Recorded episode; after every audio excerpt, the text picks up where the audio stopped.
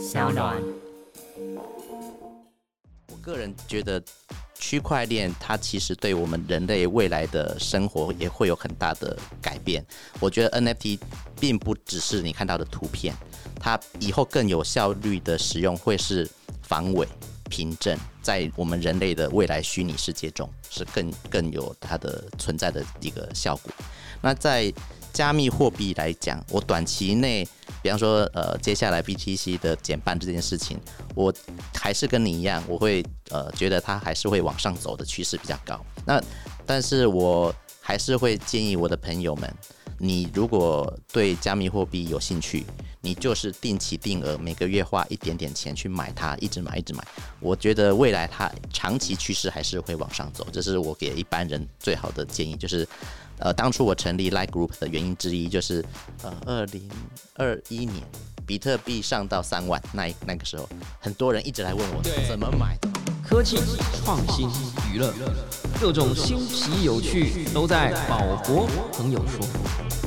嘿，你听宝博朋友说了吗？Hello，欢迎来到宝博朋友说，我是葛如君宝博士。前阵子呢，我们找来了 Nick。大大呢，和我们聊聊他卖掉无聊猴的心路历程啊！我相信也让千万粉丝，包括我自己呢，都非常有共鸣，而且里面有非常多他这个深思熟虑的过程以及他的思维逻辑哦。还没有听过的话呢，欢迎可以去听听这一集哈。嗯，第一百九十七集哈，EP 一九七哈，我卖掉无聊园了哈，艺术 NFT 的发展何去何从哈？Fit Nick Pong。那今天呢，我们要来继续聊聊所谓 NFT，或者你如果觉得这个字有点脏哈，那你可以把它叫做 Digital Collectibles。但我觉得字脏不脏真的是一个很无聊的议题啊，因为很多字以前都很脏，Internet 以前也很脏哈，MP3 啊以前也很脏，脏到会有人被关起来哈。但是现在大家如果没有 MP3 的技术的话，我们没有 Spotify，我们可能也没有 iPad，可能也无法拯救苹果变成现在全世界市值最高的公司。所以我觉得呃，大家还是要很平心静气的去思考科技的演进，不要不小心的被这些呃外部的这种评判给蒙蔽了你的。双眼哈，所以今天我们就邀请到一位 crypto 的 OG，OG 呢就是老司机或者是诶很熟悉这个场域的人呐哈，要来和我们聊聊老牌的 NFT 和 BTC，也就是。一个有点新啊，宝博都还没有时间玩的，呃，在比特币链上面的 NFT 的未来发展，以及在这个所谓去中心化的世界，诶，我们要如何保护好资安呢？啊，我们马上就来欢迎今天的大来宾刘博仁 Johnson 六，以及他在网络上的称号叫 C 霸，我们欢迎 C 霸。大家好，我是西巴，那很高兴今天有机会来到宝博，这应该是第二次来这边。对，第二次，但是第一次 solo 啦，上一次好像是有几位朋友一起。对对对，对不对？没错。那当然，我们的节目呢，当然很负责任的来先帮大家起底一下哈。呃，相比起很多 Web 三的玩家或 NFT 的藏家，很可能都是各行各业的哈。那 C 霸有点不一样啊，它完全就是一个从 Web 一到 Web 二，哎的这个专业经验，加上有专业工作的城市设计师啊、网络工程师、讲师、系统工程师，也是方案架构师哈。那它有非常多的认证啦，有一些我也不太认识，但看起来都非常厉害哦。CCIE 的网络认证，有 CISSP 啊、SSCP、CISM 啊，这个哇，这个念念完就下班了啊。思安认证，那它本身其实就是 collector 哦，你本身就其实有在收藏东西，哎，这个好像很少聊哦，这个待会可以聊一下。就收集邮票啊、捷运卡、漫画精品、玩具，超过二十五年的资历哈。那在 Web 三其实它也进来非常早，二零一五年第一次开始用电脑挖 BTC，也就是比特币啦。二零二零年的六月开始使用 Crypto.com 的信用卡，那个时候应该还叫做 Mana 还是？呃，我刚我加入的时候，它好像刚。换换名字没多久，其实那时候一看到他买了 Crypto.com 这个网域，就是心生佩服了。是是，我觉得有时候名字很重要。你看到一个公司去买网域，要么他就是很有决心，对；要么他就是很有决心的诈骗集团。这因为当初我挖比特币，那时候就是我一直不知道我挖了能够做什么，但是我今天看后来看到 Crypto.com 这个信用卡出来了，我就觉得，哎，它让我觉得加密货币有机会接触我们原本的 Web Two 的世界，所以它变得有价值。哎呦，这真的老司机哦！言谈之中透露出不得了的讯息 哈，从二零一五年挖挖到二零二零年都不知道比特币要拿来干嘛。但是我要补充一下，其实我没有挖很久，挖了几个月。就放着了，了解了哈。那这个二零二零年为了投资 NBA 的这个数位卡牌，然后加入了一个呃一个区块链叫 Flow 啊 Flow Chain 的私募了哈。那也建立了加密货币 NFT 的一个 Line Group 啊，叫 C 霸 NFT 爆马仔，去推广这个概念跟 NFT。是。那同时也是 Ape 啊，就是猴子的意思哈。这个一零一 TW 也就是之前的台湾道吧哈，TW 道的 DAO 的共同创办人。那也是 Dayme Human 这个 NFT 的一个 Community 的一个共同创办人。那这个就厉害了，最后一个起底就是他所有的区块链钱包加起来的 NFT 的总数量超过三千五百枚了哈，这个我自叹弗如啊，我报一下我的好了哈，我大概是你的三分之一啊，三分之一哈，这个数字太大，其实在这个情况之下，代表是受害越深，也未必也未必哈，说不定三千五百只都是无聊猴。好，那我们马上就进入我们今天的重点啦，因为我觉得你比较特别，是因为你其实是。老网路人，但也不是说老就资深啊，资深网路人啊。那呃，比起这个世代，你其实是看着呃，我相信你从你的求学时代是呃，肯定不要讲什么什么 BBS 啦什么了哈。从 Web 一到 Web 二到 Web 三，你看着这个网际网络从无到有，从一到三，你觉得这个变化，然后包含你自己在玩。呃，身边有没有年轻朋友在玩 NFT？你自己觉得这个世代的变化上怎么样？你会不会这个经验告诉你说，哎呀，你们都不懂啊？NFT 这个 Web 三，现在好像大家觉得很看坏，看坏反而是看好的时候。像苹果就在大家看坏 VR 的时候，哎，给你来个 Vision Pro，你怎么看？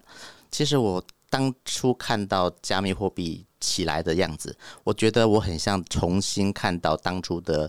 网际网络的兴起及没落，所以我一直认为加密货币它现况不代表以后就会这样子，而是我们要看它未来的发展。跟还有一个很重要的东西，就是各国的监管的态度。我觉得这可能会影响加密货币的未来。那我当年很很很幸运，就是在台湾。学术网络刚起来的时候，那时候是我是大二，我那时候就开始接触网际网络。那时候我心中就觉得，哇，这个技术未来应该会带给人类很大的不同，因为它 connect everyone。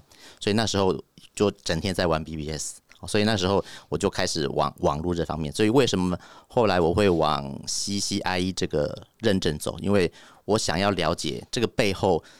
网际网络到底是怎么样形成的？它的背后的原因，所以我很多的动力来自于好奇心，包括加密货币。也很多人会问我，为什么我会呃，以我这个年纪哦，在我这个同台里面，很少人对加密货币有研究或会有兴趣。但是我就是想了解为什么这个东西会这么多人使使用它，然后它的背后的原因及未来的应用。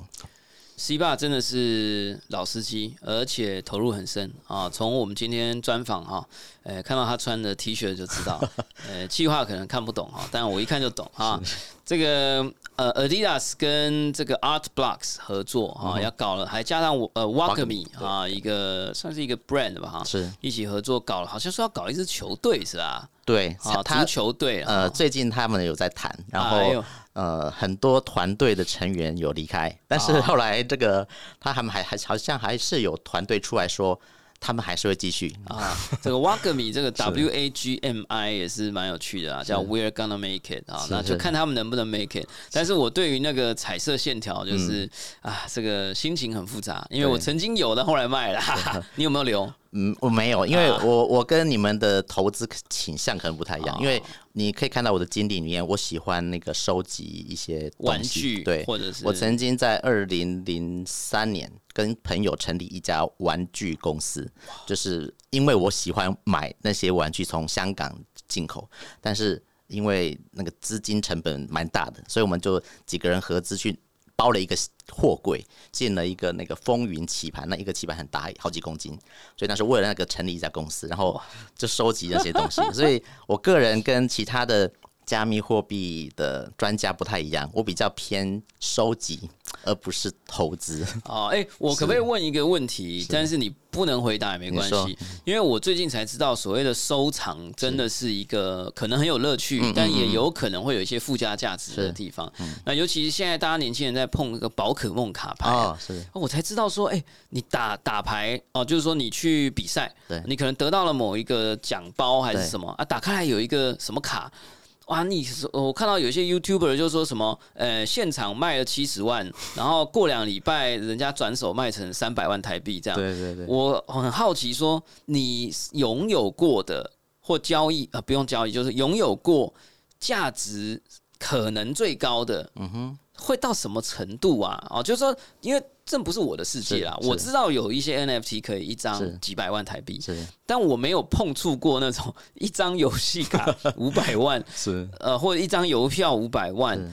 但你可能碰触过这样的世界，我想知道你有吗？还是嗯还没到那样子？还我是我受现在手上的收藏，说实话，大部分是比较普罗小众的东西，哦不像宝可梦这么全球化，所以我现在的收藏最多大概就是一百倍这样子。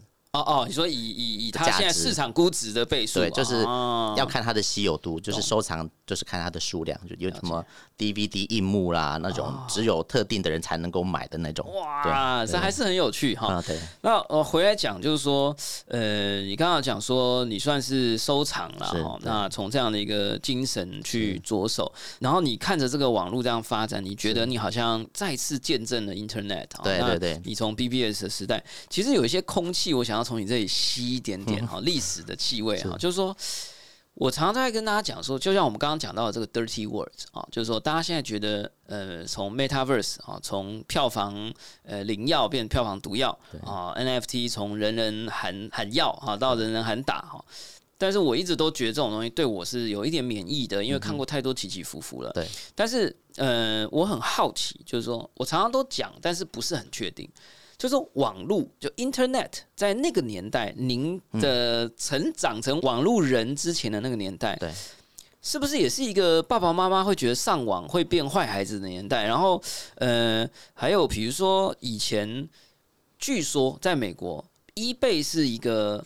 呃，甚至有一点违法，因为它它面交会有安全性的问题。然后在台湾早期的奇摩拍卖，好像也是有点，就是年轻人那边乱搞没那种感觉。我我想知道，我我们回归一下那个年代的空嗯气到底是怎么样啊？我觉得那个背景也是很类似。当初呃，我很早在网络上就买东西，那时候美国在网络上买东西似乎是有违法的一些行为，它还有上还报纸上还有写，哇，真的呃，这个东西是要请大家要小心，哦，这种这可能是平台或这种网站是，对对是 illegal 的这种的，就类似现这种这种这一个风向，就是当年大家对这个东西不熟，但是政府也没有很大力去监管的情况之下，他只能用劝告的方式，呃避免其他人呃被被骗。所以只要有人就会有诈骗嘛，这是事件是这样子。所以当初的情况是这样，那现在加密货币。呃，更悲惨的是，我们的呃媒体很多事情他会把它大肆的宣传，所以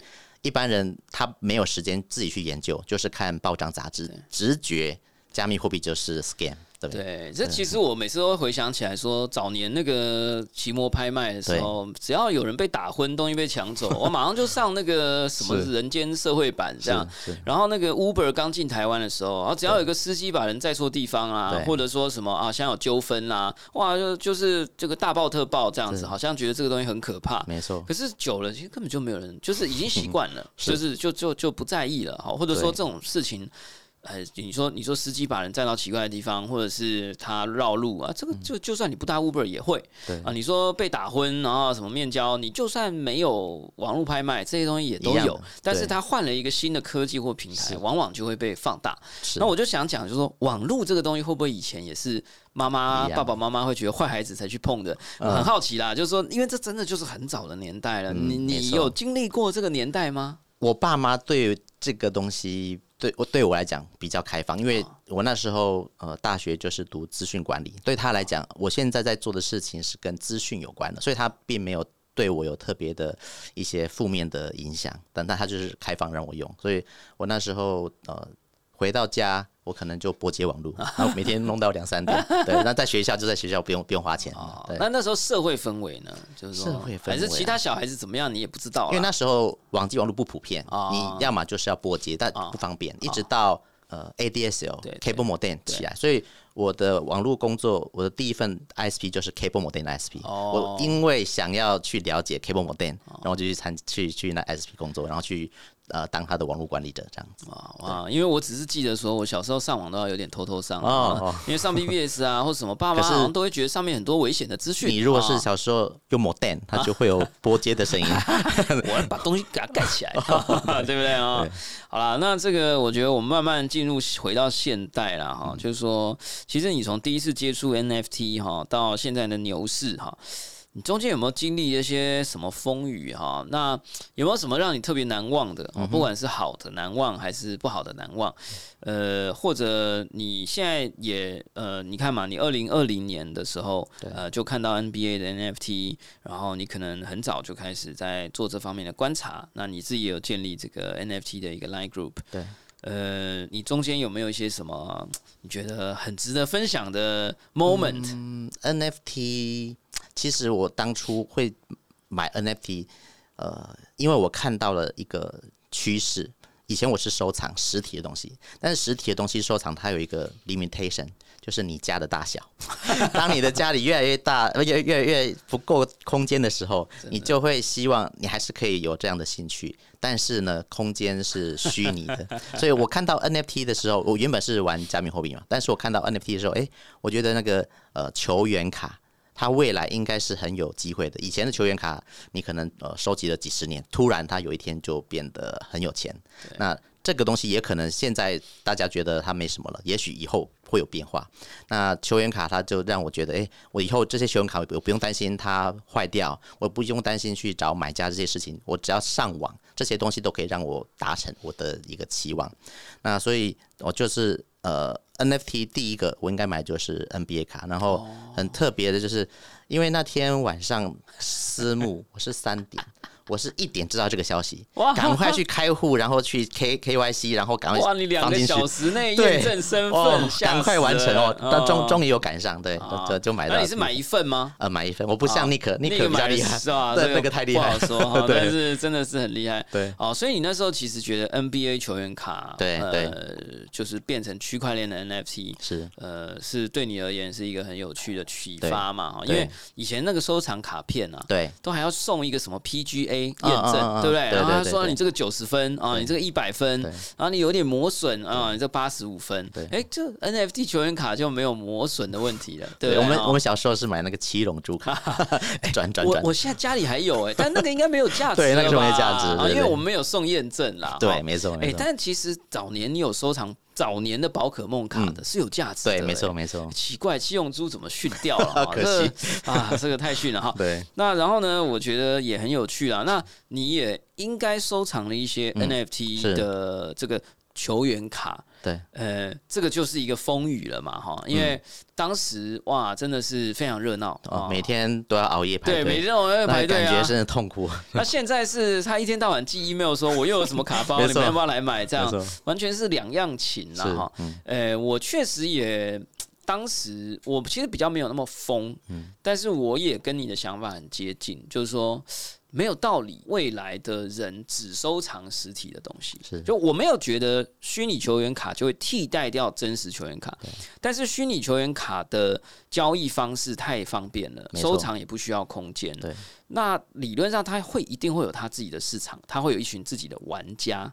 但是很奇怪，就是说现在 NBA Top Shot 的卡牌的交易。者好像真的变少了，你觉得最主要的原因是什么？是那个风尚不见了，还是呃老呃老司机或巨鲸离开了，还是其实这个经营的团队有点嗯也自己也失去热情，还是说 NBA 自己一直在搞一些把戏，他可能想要跟别人合作，所以使得大家反而没有觉得 NBA 想要梭哈在这个平台上。我我想听听你有观察吗？有没有一些看法？说实话，我的观察可能不如 Nick 这么厉害。我只是买个一些，然后就后来就没有再收藏，因为我以前没有收藏实体卡片所以其实我对 N NBA 我只是好奇，但是我对它没有很深的研究。但是我个人看到的是，呃，NBA 从我开始收集到现在，它一直没有打开一个限制，就是 VPN 的限制。对，那个限制人数就是在美国或是其他国家呢，亚太这边几乎你一定要翻墙，然后排队又很难排，然后你有几次挫折之后，你可能就会放弃。我觉得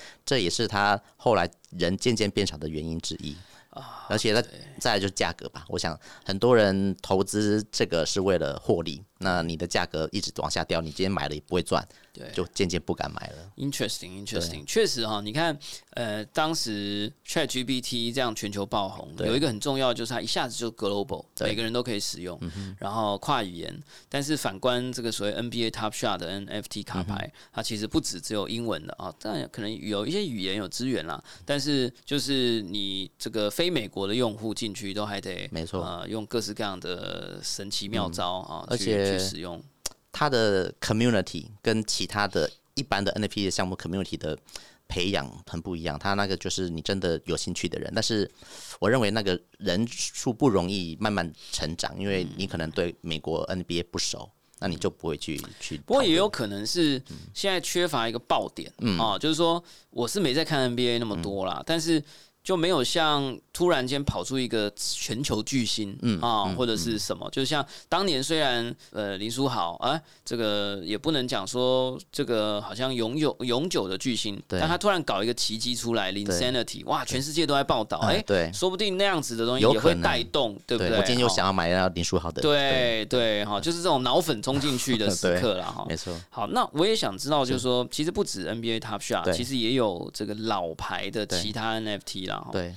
呃，我想你不只是接触这个，还有什么无聊猴啊，对或什么，呃，那我觉得现在刚好是熊市中的熊市啊，底部中的底部，当然很难讲啊，没有人可以预测啊，可能底底中还有底哈，没错熊中还有熊，但是至少已经就那个牛市的高点，嗯，已经呃这个价格变化很多了。是。然后以太币，哎，现在也就一千六啊，也没有到什么一千八、嗯。两千八、三千八这样对。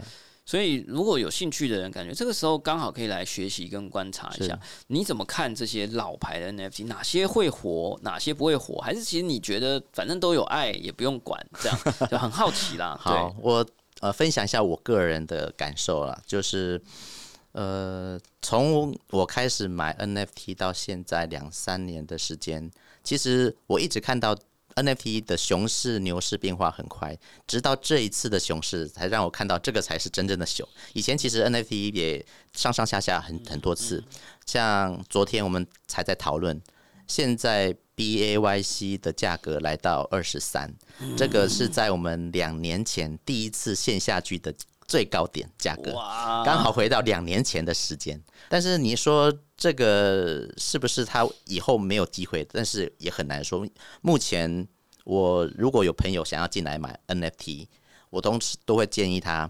我的建议你还是买 Yoga 或是这些你觉得它真的背后还有资金，还有能够维运的 NFT，或者是 Free Mint，、你可以用那个 Gas fee 去赌一个机会。比方说，我有买那个 OCM，、就是 Unchain Monkey，哦。我，那一个是我真的是很幸运。哎，你弄了几只？一只一只，我哎我我都很，我都是只是尝鲜而已，我没有以投资的角度去看。对啊，OCM On Chain Monkey 呢，嗯我稍微简介一下，它其实是一个一开始就是一个图形很简单的一个多边形猴子，嗯是。然后颜色也是很就是就黄色啊、红色这样，看起来真的其貌不扬。对。但是它特色就是它是免费的，对，你只要早一点知道消息，你就一直按，每一次你可能只花个几块美金，或者是顶多十块、十几块，因为它当初就是它打着它是第一个，所有的元素都是 Unchain 的，就是记录在区块链上，因为有的它会存图片。没错，那有的图片其实存在 Google 伺服器、亚马逊伺服器或者什么 IPFS，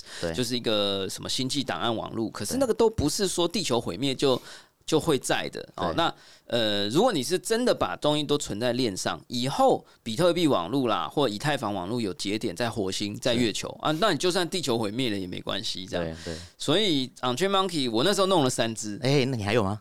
我只剩一只。哦，那还不错，还不错。哎，那你有去抽 OCM 的 Dimension？我有抽，它好像可以升级嘛，然后拿一些呃甜点之类的。对，那是后面的两千只，有对有一个前三百的，前三百你说就是 BTC 那 BTC 个。我就没抽啊，没靠，那 BTC 好像你只要去有搞到一只比特币链上第一次发行的前三百只、嗯呃 On Chain Monkey，现在价价格多少啊？呃，我我我很幸运，我有抽到，所以是所以是 mint price 是零点零八 BTC，BTC 现在应该是最低到零点二四上下。三倍，对，但是哦之前刚 mint 完有卖到一点五还是一点七 BTC？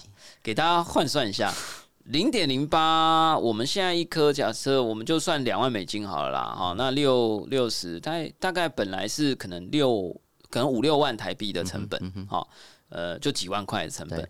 如果你在高点把它卖掉的话，就是两万美金，就变六十万这样。当然，我们不要讲价钱啦，这个有时候这个是收藏嘛，对对吧？一个游戏，但至少它有一些纪念性啦，至少对于这些玩家而言，哈。对，我是这 甚至是后来才发现自己错过了什么这样，然后后来他反正他有一些策略上的改变，是本来说你就算晚来的也没关系，后来就变得有关系啊，了。对对对，他一直在变。哎呀，好了，没关系，哭哭了哈。那呃，总而言之啦，有一些团队，像刚刚讲到的 Yoga Labs 啊，就是无聊猴的这个后面成立的这家盈利公司，对。后来还并购了这个呃 Crypto Punks 对的 IP，然后还并购了 Me Bits 的嗯 IP，还并购了所以 10K ETF。啊，Ten K T T F 嘛对。哈，那这几个都是哇，上一次牛市里面最、最牛逼的哈，没错就是最有共识的、最强共识的几个项目都被这家公司就这样并下来了。对，那他我猜他的目的很简单，他就是要做 Web 三的 Disney，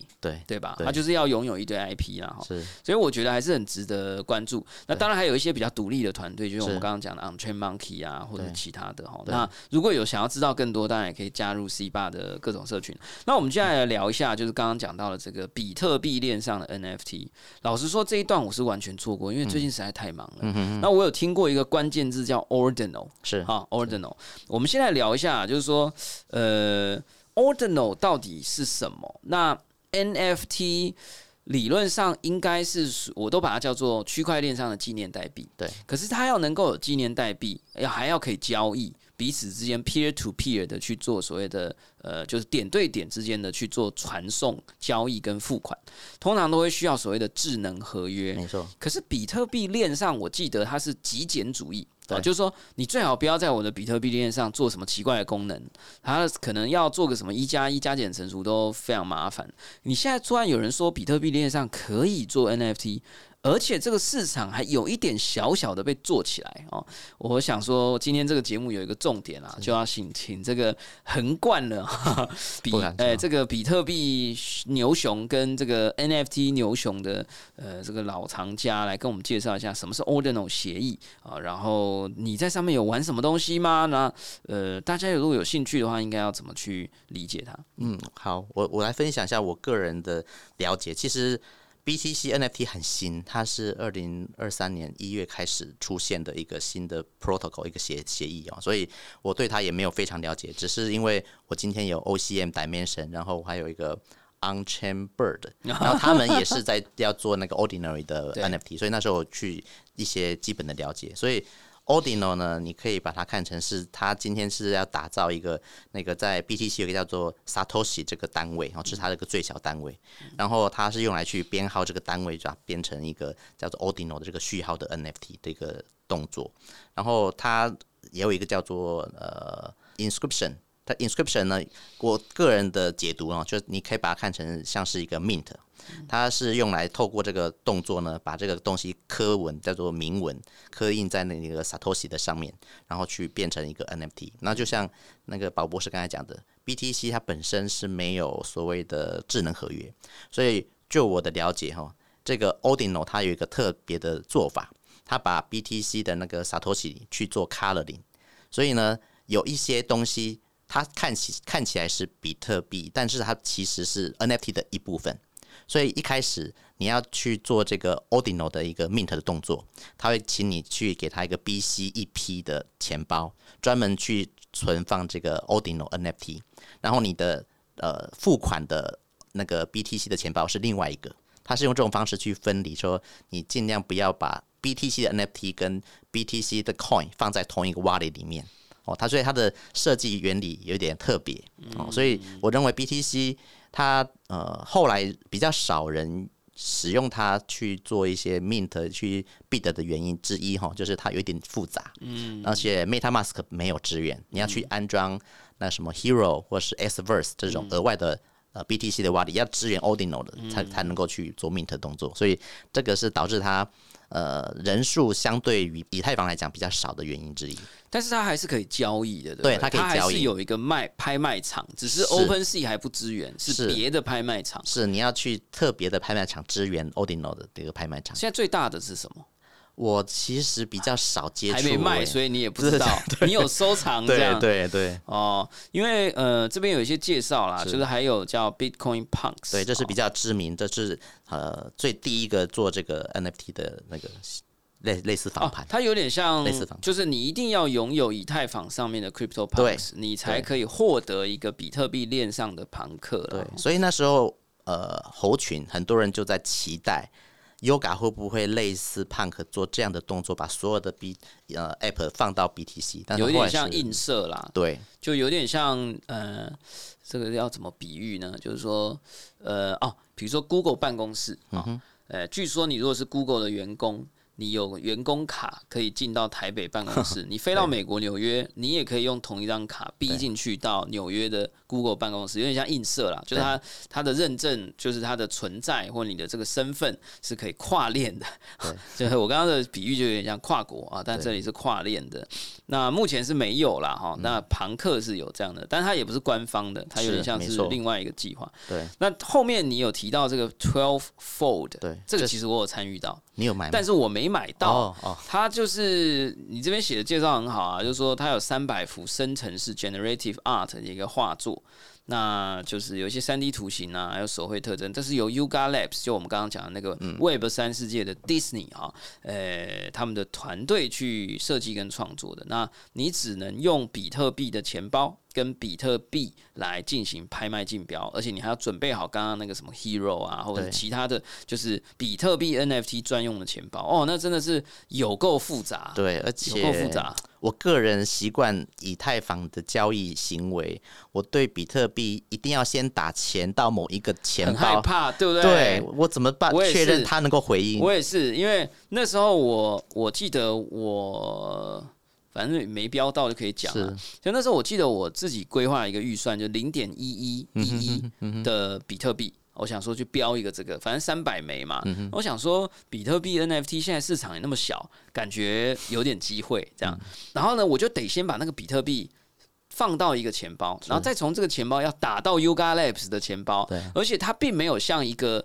就是我觉得 NFT 最美好的地方就是它的购买、付款跟取货是同时完成的。没，错，就是说你钱打出去，呃，NFT 就进来，是。你不会有这种呃 delay time delay。对，可是它这就不是，对。就是你得完全信任它。没错，没错，然后我那时候就是他说是好像什么前三百个最高金出价最高金额的，对。所以我就变成我后来很快就就被淘汰了。我记得最后可能是很贵啦，好像一颗还是多少，我忘了，反正就是很贵。对，那我就会觉得，哦靠，我我我就是盘子啊，我就是三道猴子啊，这个对不对？哈，NFT 猴子啊，哦我就弄了一个零点一，然后我也不知道他什么时候会退款，嗯哦，那我就会我觉得我会不会被诈骗呢？这样哈，对其，实那个感受体验感受不是很好。没错。但是到底现在这个比特币的 NFT 市场到底有没有起来啊？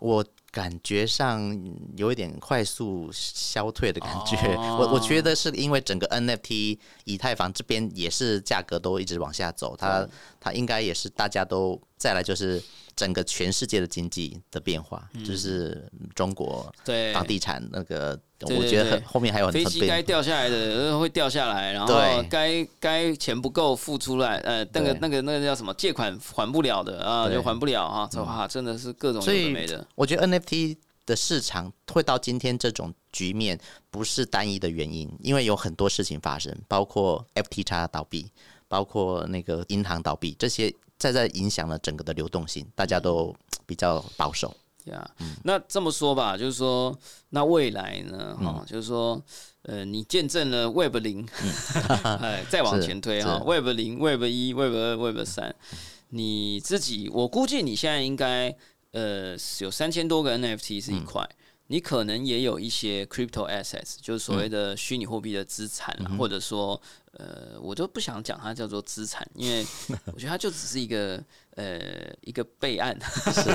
对，因为我觉得虽然现在所谓的虚拟货币已经逐渐成熟了哈，我其实很高兴啊，连台湾都要来搞一个工会，而且是政府说要做，我我很高兴，我真的很高兴。那可是，即便是这样，我觉得当工会还没立起来啊，金管会还没插手之前，我觉得它都还是一个非常高风险的产业，所以我不太喜欢把它叫资产。那我们就讲说虚拟货币好了，你估计也有一些。那当然你可以不管它，但是如果我们有朋友问，对，或者是亲戚朋友，对啊，呃，家人啊，来问说，哎，那那接下来到底怎么样？是是是。呃，你有办法看得到？现在是二零二三嘛？对，你觉得？明年呢，我们就讲二零二五就好，我们就讲二零二五就好，因为因为我觉得二五零二五二五很指标嘛，因为明年七月，二零二四年七月就比特币减半嘛，对，那通常这个消息要么提前发生发酵，要么延后半年，嗯哼嗯哼，但是不可能超过一年才发生变化，对吧？对，那我们这个圈子有些老司机就是会觉得仗着别人不懂，哦，就是说很多人其实还是听不懂什么叫做比特币减半啦，就是。总之就是它稀缺增加，对，哦，那当新台币每天发行的量减少，或石油每天挖出来的量减半，哇，那你完蛋！我告诉你，去加油，那个中油那个价钱一定往上飙。那这种稀缺性增加，大家就会觉得一定的时间之内，比特币如果还有。需求，这个需求可能来自于国家的经济平衡，或者有可能来自于矿工，或也有可能来自于比特币 NFT 市场，我不知道哈。那感觉大家有可能老司机会偷偷的有点乐观，包括我。对哦，你若问我二零二五的话，我感觉我乐观的成分是六十 percent，悲观的成分是四十 percent。我想要问你，你怎么看？我。比较看得更远，就是嗯，我我从以前网际网络的开始到现在，它从原本大家平常没有在用 Internet，到现在大家生活中不能没有 Internet 的角度来看，我觉得加密货币 NFT 现在我们看到的只是 NFT 的一种表现跟应用。我个人觉得区块链它其实对我们人类未来的生活也会有很大的改变。我觉得 NFT。并不只是你看到的图片，它以后更有效率的使用会是防伪凭证，在我们人类的未来虚拟世界中是更更有它的存在的一个效果。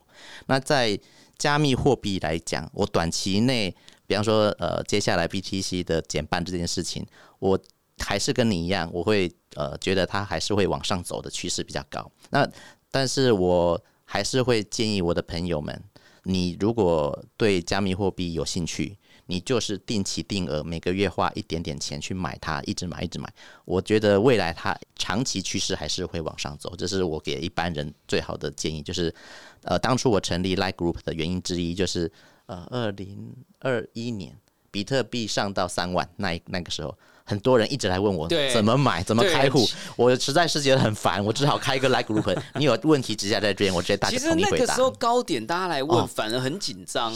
然后你不教他也不是，因为你觉得哎有一个新的，但是我又很担心他往下走，因为往上走就往下走。所以我觉得大家真的是要趁熊市来听我们的节目，因为你这样你的判断比较准。对，你你到时候熊市来、牛市来了，你会很慌，对，然后很慌，我们也很忙，然后我们也会不敢叫你买。对对吧？那然后那个时候叫你买，说只买一百美金，你就就拜托，哎，接下来要上一百万了吧？你这怎么？你是不是骗我？对不对？到时候沟通起来成本很高啦。对，所以我觉得这个时间点，大家反而冷静下来，好好的听，觉得你自己觉得这个东西感觉怎么样？哎，去研究，哎，去开个户，对不对？要开个户又不用钱，对吧？没错。所以我觉得这个时候是很好的一个准备的时间。但是我们就要来进入今天最后也最重要的主题啊，就是说呃，cyber security 哈。我相信，我觉得作为宝博士这个角色，或宝博朋友说这个节目啦，哈，我还是永远鼓励大家去接触新事物。没错，就是说，今天的你跟昨天的你不一样，啊，今天的世界也跟昨天的世界不一样，你一定要跟着它改变。你跟着它改变，就算你没赚大钱，你的机会也会增加。那我们不知道区块链会不会成，我们也不知道比特币会不会是未来的货币，但是我还是相信下一个。受瞩目的科技，必然跟它有连结、有影响，或者是这个科技未尽之地的下一个升级，所以它不可能完全脱钩啦。是，就是你看 Internet 这么重要啊，吹成这样哇，你看那么多公司赚钱，它就是跟电话。世代是连结的嘛，对吧？哎，以前甚至电话还没有的时候，最赚钱的公司可能是邮局嘛。我乱讲啦，就是我就说，就是交通跟资讯的交换嘛。那你其实很多的类比都是一致的，就是说。呃，这个以前是卖三 C 产品、卖卖电视的公司赚很多的钱，结果现在市值最高的是苹果啊，它给你的产品是听音乐啊、看电视跟上网，对吧？哦，那我觉得那个科技其实是联动的，它很难切割一个非常完整的一道刀口，去跟以前的东西都没有关联。所以我觉得你跟得上新的东西，你必然比较跟得上。下一波你自己有信心的科技，没错，这样哈。那所以我就回来讲啊，那但是你假设你被我说服了，我被 C 霸说服了啊，啊，你你你觉得不管是虚拟货币啦，还是 NFT 啦，哎，你在风险可以允许承担的情况之下，你。呃，加入进来了解一下，但是治安很重要了啊。那我想今天 C 霸呢，除了这个 CCIE 的认证啊，也有 CISSP 跟 CISM 的治安认证了哈。你对于要加入这个元宇宙的世界或虚拟交易啊，或 NFT 收藏，呃，因为这些都是属于 Cyber 啊，这个这个 behavior 啊，这个虚拟世界的行为。那肯定也是需要有一些 cyber security，就是所谓的呃虚拟的这种数据的或资讯的安全，有没有什么样的建议或提醒，你会提供给你身边的朋友或者家人？好，我觉得这个对我来说是最重要的，就是治安这一块。我成立我的 Line Group 之后，我有朋友他要投资加密币，我都跟他讲。你一定要买冷钱包，要不然我不要带你进入这个加密货币。因为你今天不管你赚再多钱，NFT NFT 翻了几倍，你只要一个不小心，一切归零。所以这个太危险了。所以我的忠实建议，有些人会觉得说，我的钱就这么一点点，几百块美金而已。但是你有一天突然这钱变成几万美金的时候，然后你突然被盗，你感觉是会很差的。所以我的第一个建议就是，你一定要买冷钱包哦。那各位可以想想看，你现在用的 Google、你的 Apple 有没有启动 2FA 哦？在治安的领域里面，我们有一个叫做做 DID（Defense in Depth），就是今天我要做治安，不是用一个最长最难背的密码当保护，而是你有多层的保护装置，包括像我们的所谓的 2FA 或 MFA，就是我今天除了密码之外，我有手机验证，或者是用那个 Google Authenticator 做认证，那避免你这个。被盗的几率哈，所以加密货币里面的冷钱包就有点像这样的一个机制。我今天是把我的呃助记词存在我的冷钱包里面，避免我的电脑或者是我的手机被骇客之黑客之后，其实各位要知道，你的热钱包所有的助记词都存在电脑跟你手机里，所以只要你的电脑或是手机受黑客，你的整个。呃，电脑里面几乎百分之九十的热钱包知名的，他都知道你哪些档案是你的助记词，所以非常非常危险。所以你一定要把你的重要资产放在你的冷钱包，然后热钱包也是。有必要，因为你有时候要去 mint，你需要时间，要速度，你必须要去建立一个我们叫做 burner wallet。那 burner wallet 就是今天里面的资产不多，那我也可以承受它被 hack 的一个风险，那我就会用 burner wallet 去注册一些白单，或者是去做 mint 或是 free claim 这种动作，这种动作相对比较危险，那你就可以利用这种 burner wallet 呃 wallet 减少你的重要资产被盗的一个原因的一个呃。动作，那所以我的一些重要的 NFT 啊，跟重大的资产我都放在冷钱包里面，哦，这是我的建议。然后还有其他的就是我们在加密货币有一个叫做 Delegate 和跟那个 Warm Wallet，它是一个技术哦，就是今天很多人会说我今天要让呃蓝筹的持有者可以加入这个 Mint 的动作，或是我要给你一个好处，那他就会要求你，你拿你的。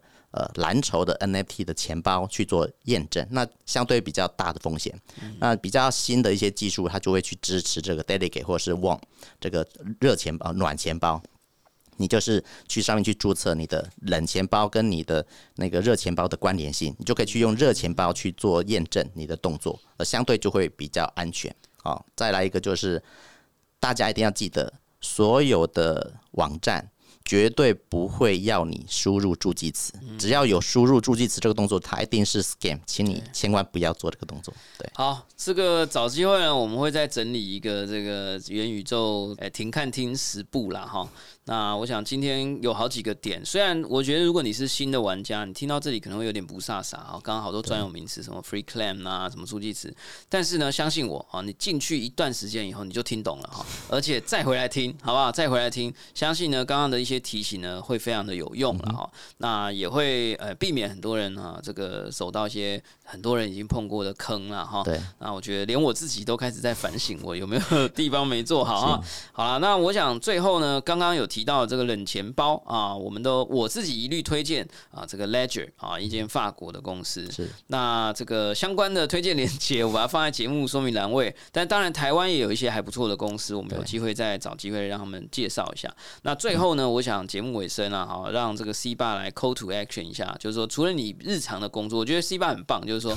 他虽然收集了很多猴子，或者是他可能做了很多的收藏，但是他的日常工作也是不懈怠哈。就是说，这是两件事，一个是兴趣，一个是工作嘛。呃，我觉得这个很好，就是职业跟置业还有兴趣分得很开。那有没有什么专案在进行呢？你想要介绍给听众朋友的，不管是你的职业、置业或者是兴趣？目前没没有特别的专案，我还是一直在持续做分享。如果各位有兴趣，就是呃，也许我会再把那个我的 Like Group 的那个链接给宝博士这边。就是因为各位你知道，当你收集 NFT 之后，你有一个动作，就是你要如何去跟着这些 NFT 的新的 event，这些 NFT 它会提供很多好处给 Holder，可是。你如果没有跟着，你可能就会直接丧失一些真的一些特殊的资源，就像我，对，就很可惜。所以我成立那个 Like Group，我就会把我现在有 follow 的所有 NFT 的最新的资讯，它接接下来会有一个 Free Mint 一一些 Claim，我就贴在那边来做分享。这大概是我目前就是工作之外，然后分享给朋友的人。太好了，那我想呢，一段时间之后，我们再邀西爸回来了哈，也许就是二零二五年，看看我们刚刚的讨论跟聊天呢，到底哪。哪些发生了，哪些没有发生？啊，也欢迎大家加入 C 爸的赖群组啊，接收最新的消息。好，感谢大家收听今天的宝博朋友说，我是葛罗军宝博士。如果你喜欢我们的节目，欢迎点选订阅，下一集就会自动送上给你。不论你是在 Apple Podcast、Spotify 上、YouTube 或者其他平台听到我们的节目，拜托给我们五颗星的评价，这是我们最大的支持跟动力哦。按喜欢留言或者小铃铛追踪订阅，我们下次沟通见，拜拜。